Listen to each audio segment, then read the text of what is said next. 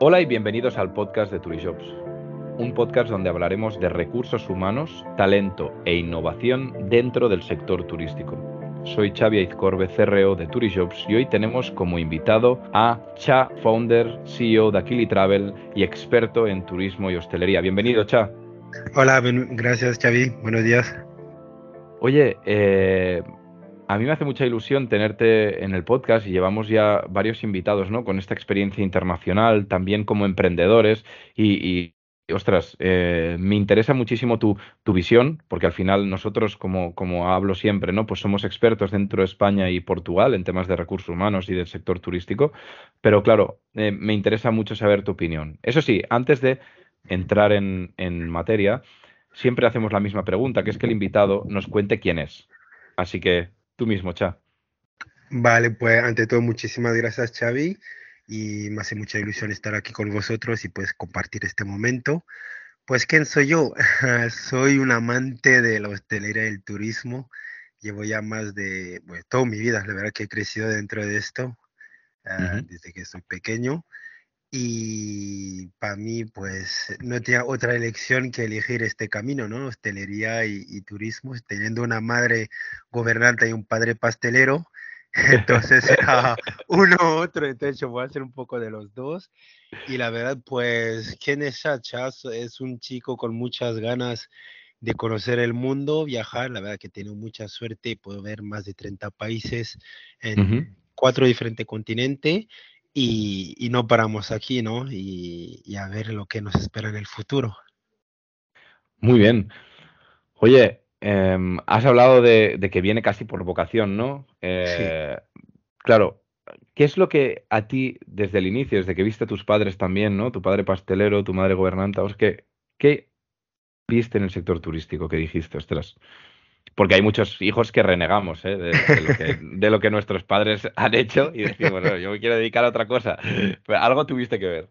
Sí, la verdad es que a mí lo que me gustó en, este sector es la posibilidad de viajar mm, sin moverse, ¿no? Porque al principio yo cuando veía a mi madre que siempre traía propina de diferentes países, ¿no? De Estados Unidos, de China, de mm, América Latina, he dicho, ¿y esto de dónde es? Entonces mm, me apasionó esta manera de, eh, estaba ahí en, Francia, porque yo crecí en Francia, pero siempre que iba al trabajo viajaba, ¿no? Encontraba gente de otro mundo y yo me metí en la cabeza, he dicho, yo quiero hacer esto, pero quiero viajar. no quiero quedarme en un punto, pero quiero viajar y ver este mundo. Y la verdad es un sector que permite esto, es un sector donde, como digo, el robot nunca va a poder coger nuestro sitio, no va a poder ayudar, mejorar nuestro trabajo, pero al final, siendo un trabajo ahí de intercambio con gente, pues siempre podríamos viajar en el mundo y con estas experiencias aportar más y más. Muy bien, porque tú ahora mismo estás basado en Comoros, ¿verdad? Sí, sí, ahora estoy, la verdad, últimamente no sé dónde estoy porque viajo mucho. la verdad que últimamente viajo mucho entre África, Europa, que sea París, Madrid y Marruecos, muchas veces, mucho últimamente, y Comoros, Tanzania, Kenia, la verdad que viajo mucho, pero sí estamos, aquí Travel está basado en Comoros, las Islas Comoros. Muy bien. Oye, ¿por qué decidiste fundar Aquili Travel? Después de toda tu experiencia, porque has pasado por por marcas y por empresas pues como, ¿no? Como Zanzibar Collection, como NH, eh, etcétera, etcétera, ¿no? Eh, ¿Qué es lo que te hace emprender? Pues sí, la verdad que haber pasado por estas grandes empresas que son NH, Accor o Zanzibar Collection, hay un momento que me dije que, eh, a ver, que mis raíces son de África, he dicho, pues, habrá que cambiar un poquito esta percepción que la gente tiene de África, porque al final Mm, yo creé aquí literal durante COVID. Todo el mundo está sin trabajar, pero yo creo que es el momento que más he trabajado. Es el momento donde más he trabajado, que sea en proyectos de hoteles en Comoros, que abrimos un nuevo hotel y que sean aquí Travel, porque me dije, vale, hay una pandemia que está aquí y cuando la pandemia se va a terminar, ¿qué va a querer la gente? Viajar, moverse. un continente que está por descubrir y que la gente no conoce bien, pues es África. De hecho, pues vamos a crear esta plataforma de Aquili Travel para cambiar esta percepción que la gente puede tener de África de, bueno, que haya enfermedad, que hay hambre, que etcétera, etcétera, bueno, todo lo malo que vemos en la tele, que al final es todo el contrario, que sea en el norte, al sur, este, oeste, es precioso, ¿no? Que sea el desierto en el norte, que hay parques, bueno, que para safari que sea en el sur o en el este, que sea Sudáfrica, Kenia, Tanzania, en el centro con Uganda, los gorilas, del Congo también, y el oeste, bueno, por desgracia, el oeste es más historia que sea la historia de la esclavitud y patrimonio de, África, ¿no? Al final es, todo esto que queremos enseñar dentro de Aquili Travel. Es brutal, o sea, para mí es, es algo que, que, es, impresionante también, ¿no? Decir, oye, yo quiero volver ¿no? a, mis orígenes y, hacer, ¿no? Eh, revitalizar, ¿no? Y, hacerle el, un poco el honor a, oye, vamos a, empoderar el turismo. Estoy viendo también eh, pues los distintos eh, paquetes que tenéis, tanto en Tanzania como, como, en, como en Zanzíbar, etcétera, en Uganda. Em, de todo lo que has dicho, ¿qué es lo que más recomendarías?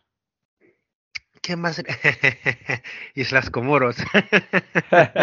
¿Vale? ¿Por qué? Por supuesto, no, la verdad que es un archipiélago que la gente no conoce y que cuando vas ahí te enamoras, porque al final si, si te gusta mm, el trekking, andar, pues puedes subir el Cartala, que es un volcán activo, Ah, pues hacer trekking de cuatro, cinco, seis horas también si quieres.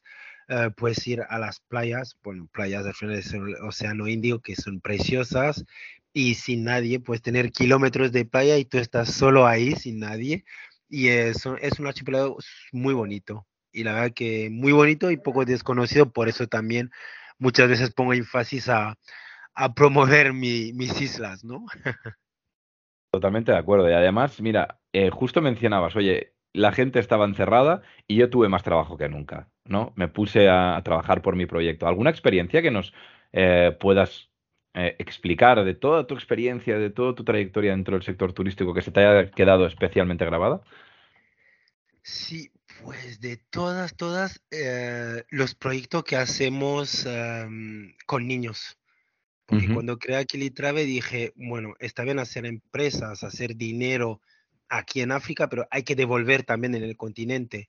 Entonces estamos en partnership con varias escuelas y proyecto educativo y para mí es lo mejor. Cuando voy a una escuela y traemos mm, material escolar, pues ver esta felicidad de los niños, ¿no? Ver que al final lo que aportamos es futuro, ¿no? Porque al final la educación es el futuro para mí esto es como, pues, bien, estamos haciendo bien nuestro trabajo. Para mí es la cosa que siempre me marca, ¿no? Por mucho que puedo viajar y por alquili que viajo y encuentro gente, siempre intento poner énfasis en este, en este proyecto de educación, porque al final son cosas que, que marcan, ¿no? Que marca y marca mucho.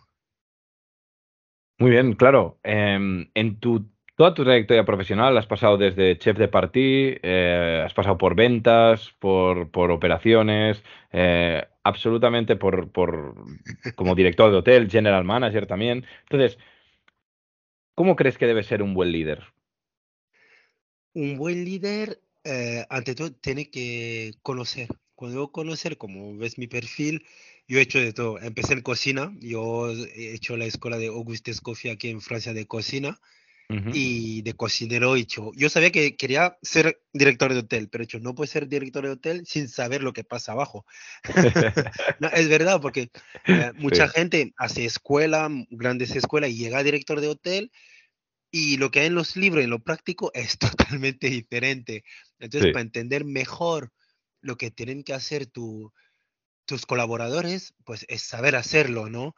y una vez que sabes hacerlo, pues puedes entenderle mejor. Entonces, un líder tienes que, tiene que entender a su gente, como digo yo, yo para mí, siempre que trabajo con gente, con colaboradores, para mí son como familia, tienes que entenderlos, entender su trabajo y escucharlos a veces, porque no siempre tenemos razón, porque muchas veces cuando estamos ahí en oficinas y que perdemos el terreno, pues hay cosas que se nos va y vemos solo números y es como, no, o sea, es así, es así, no, a veces hay que escuchar para poder mm, hacer mejor, ¿no? Porque al final los colaboradores que están ahí en el, en el terreno a veces saben mucho mejor que nosotros, que vemos solo número o resultado, que al final hay que saber interpretar a veces, pero un buen líder tiene que saber escuchar, eso es muy importante.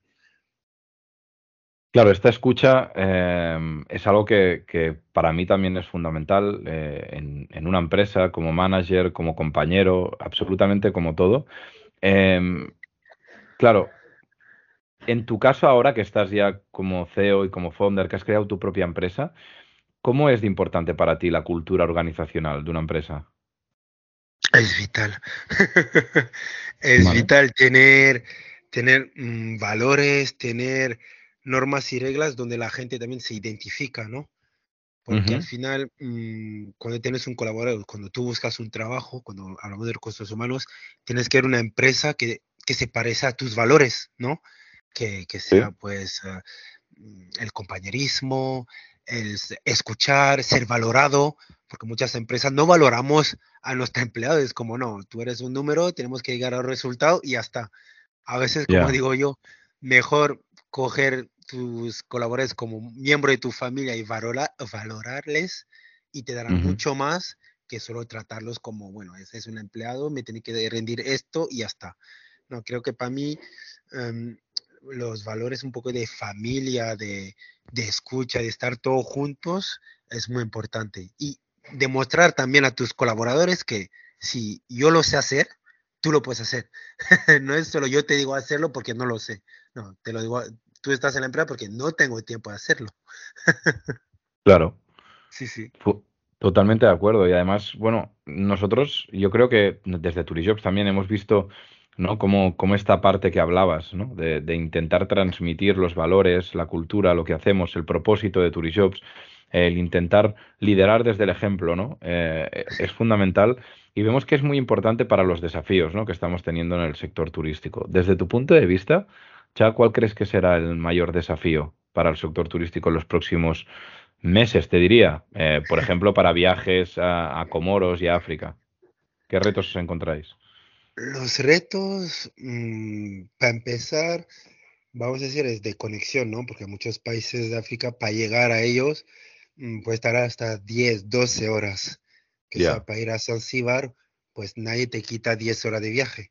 Yeah. Pero al final, como quieres ir a estas playas bonitas, vas a dar este paso, ¿no? De coger 10 horas, dos aviones para poder viajar, Mm, como digo, y pude hablar hace poco con miembros de compañías aéreas, intentar mejorar estas conexiones que hay dentro de África y Europa también. Mm, cambiar la imagen, porque al final um, África, como digo, es más fácil vender lo malo que lo bonito. Entonces, uh -huh. intentar cambiar un poquito esta mala imagen que puede haber en África y mostrar todo lo bonito que hay. Y tercero, recursos humanos es verdad que muchos países en África están empezando el turismo, están uh -huh. ahí desarrollando, están buscando nuevas maneras de captar clientes, etcétera, y le falta esta, esto, los recursos humanos. Es verdad que es una población muy joven en África, muy, uh -huh. muy, muy joven, y lo que falta es esto, esta formación, esta dedicación, y poco a poco mostrar que al final eh, la hostelería, por ejemplo, eh, es un servicio y servir no significa ser, no es algo malo, ¿no? Eh, hay, hay, que saber servir, es un arte, el arte de, de, la mesa y todas estas cosas, poder uh, inculcarlo en el continente. Mira, eh, acabas de mencionar algo que, que yo estoy, bueno, estoy 100% alineado y que he repetido muchísimas veces, ¿no? Esa esa es, bueno, tú lo has mencionado como arte ya, el, el, la vocación de servicio. Eh, para mí es fundamental, es lo que dices tú. Creo que eh, igual que tú conoces muy bien África, ¿sabes? Y lo estás eh, viviendo cada día y lo comentas, decir, oye, tenemos una población muy joven a la que podemos transmitirle este, este amor, ¿no? Por la gastronomía, por el servicio, por el turismo, por el ser hospitalario. Yo creo que, que en España parece que, que, lo hemos perdido un poco, ¿no? Eh, y que es, está como denostado, ¿no? El, es, eso de servir a los demás, cuando realmente nos ha traído tantas buenas alegrías. O sea, al final hacer feliz a los demás, eh, que alguien venga a desconectar y poder eh, ayudarle, ¿no? A, a, a, vivir una experiencia, creo que es uno de los, ¿no? De, de, de los sectores más bonitos que, que, tenemos en nuestro país y que además del que vivimos, ¿no? Y del que vive muchísima gente. O sea que sí, estoy, sí. estoy totalmente de acuerdo y ojalá pues mira, os podamos ayudar con este grano de arena, ¿no? Intentando eh, ayudaros en, todo lo posible con, esas personas que estáis buscando también para, para, vuestras empresas, ¿no? Em, claro, aquí justo mencionabas, oye, tenemos a mucha gente joven. ¿Qué, estáis haciendo también o qué estás haciendo para, poder transmitir eso, ¿no? o qué consejo le darías, mejor dicho, a un estudiante, pues, eh, africano que diga, ostras, eh, hacerle ver estas oportunidades, ¿sabes? Que, tiene el continente. Pues, ¿qué le diría yo? Mm, quitarse el miedo. quitarse el miedo, no ponerse barreras, que al final mm, somos, si queremos algo, podemos conseguirlo. Hay que ser curioso. A día de hoy, pues con todas las tecnologías, que sea todos los teléfonos, tablet, mm, computadora, buscar, informarse, ponerse dentro de blogs, leer blogs. Hay muchos foros, y, salir de su zona de confort, ¿no? Solo, como siempre digo, yo siempre intento salir de mi zona para aprender más y más y creo que eso es un punto importante que yo diría estudiante que sea africano o fuera o cualquier estudiante que, que quiere dedicarse a esto, hay que ser curioso, no tener miedo y, salir de su zona de confort. Son los tres puntos, ¿verdad?, que, que hay que, que tener en mente. Y luego con todo este tiempo y toda la trayectoria que tienes, eh, habrás entrevistado a muchísima gente, seguro, para tus equipos, ahora para tu empresa. Em, ¿Qué consejos das eh, a aquellas personas que muchas veces te vienen a la entrevista o, que quizás vienen y no vienen como te gustaría a ti o al revés, o, los que vienen, que vienen preparados, dices, ostras, ojalá todos viniesen como este eh, o como esta. ¿Qué, qué, qué, qué consejos darías para la entrevista? para la entrevista, pues siempre iba a ser uno mismo y auténtico. yo, la verdad, eh, yo valoro más a una persona que viene mm, relajado, ¿no? Como, porque al final haces, a veces haces entrevista y ves, todo el mundo es igual.